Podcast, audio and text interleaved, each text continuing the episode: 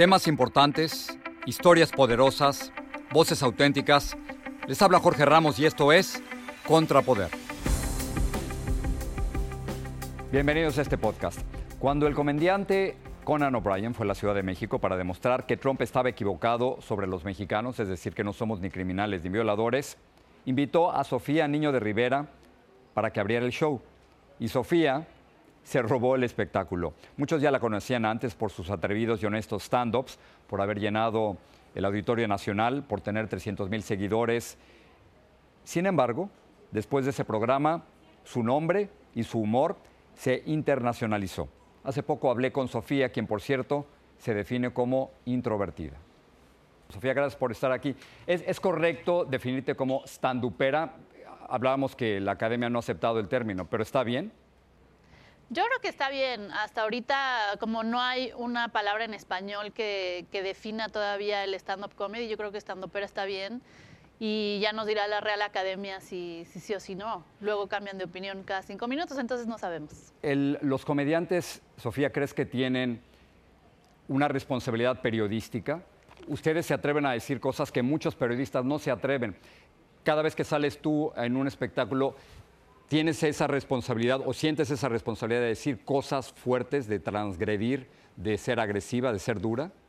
Yo creo que depende del estilo de comedia de cada quien. Mi estilo de comedia a mí sí me gusta, es muy, observacional y a mí sí me gusta transgredir, me gusta sacar de la zona de confort a las personas, por lo menos para que si se enojan sepan por qué se están enojando, por qué les piqué un, tal vez una herida donde probablemente no les gusta que les piquen y, a mí me gusta, lo que más me gusta del stand-up comedy es que efectivamente puede hablar de temas y tomárselos mucho más a la ligera que, un periodista. Entonces es mucho más difícil ser periodista porque no puedes hacer bromas de, de, cosas. Y como comediante puedes agarrar temas que son muy importantes y muy serios y volverlos comedia y dar tu propia opinión.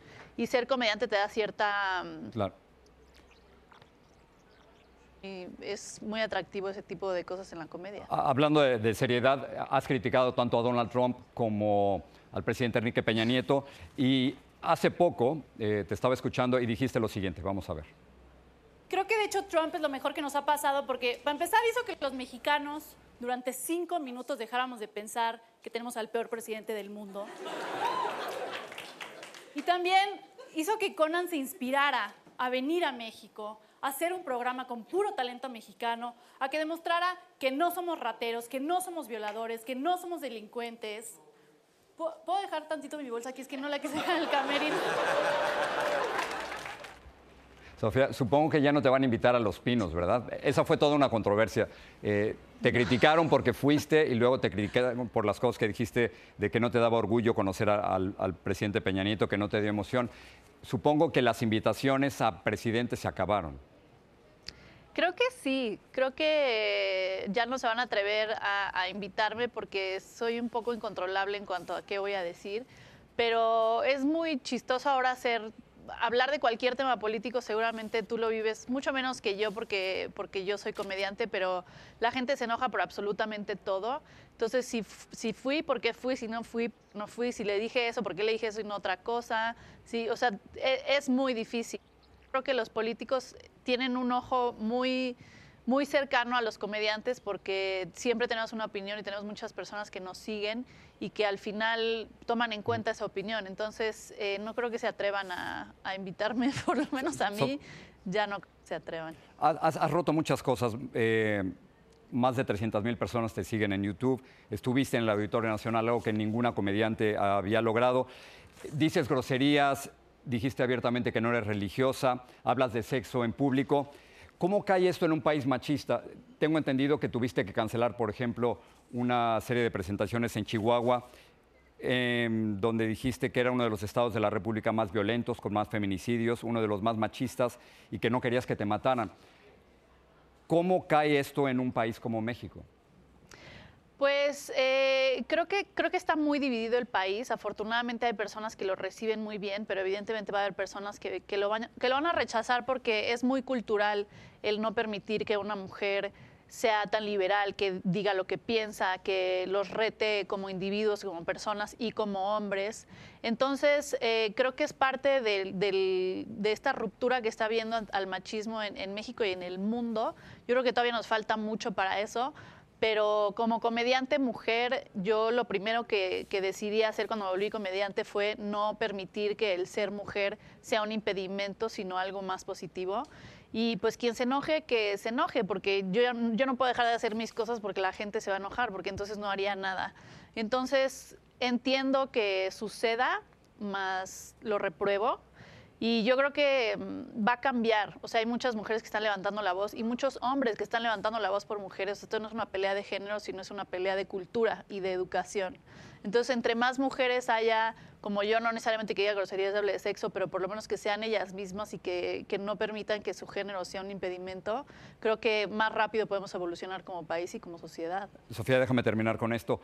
Cuando, cuando la gente te conoce, ¿cuál es esta primera impresión que tiene? A veces me da tengo la sensación de que hay demasiada presión para ustedes los comediantes, de que cada vez que te presentan o haces una entrevista o que conoces a alguien, que tienen esa necesidad o la gente espera que ustedes sean chistosos y no necesariamente lo son. El, mismo Conan O'Brien, a quien, a quien tú citaste, me decía que él se ve como un payaso que se ríe de sí mismo, pero que no necesariamente va a hacer reír a otros. Sí, efectivamente. Yo creo que luego es muy decepcionante para las personas conocer a un comediante. Por ejemplo, a mí me dicen, es que eres muy seria, es que yo pensé que ibas a ser mucho más chistosa en la vida real. Y pues sería muy cansado todo el tiempo estar tratando de hacer reír a las personas. Entonces, eh, como comediante sí, sí sientes esa presión, pero te la tienes, la tienes que ignorar porque si no, no podríamos vivir. Los comediantes, de hecho, somos muy introvertidos. Yo por lo menos salgo muy poco, eh, convivo solo con las personas cercanas y generalmente son cercanas de mi pasado, desde antes de volverme comediante. Y sí es una presión que evidentemente siempre va a estar ahí y a veces sí te dan ganas de hacer reír a gente, pero te, te cansa mucho, te le das tanta energía a alguien en, en un show que no podrías hacerlo todo el tiempo abajo de un show. Entonces, pues sí, perdona a todos los que me han conocido y se han decepcionado. Sofía, la introvertida, gracias por hablar con nosotros. No, al contrario, muchísimas gracias por su espacio y me encanta tu programa y, tú como persona te admiro mucho, entonces muchas gracias. Y me, y me encanta escucharte y sí me hace reír. Sofía, muchas gracias.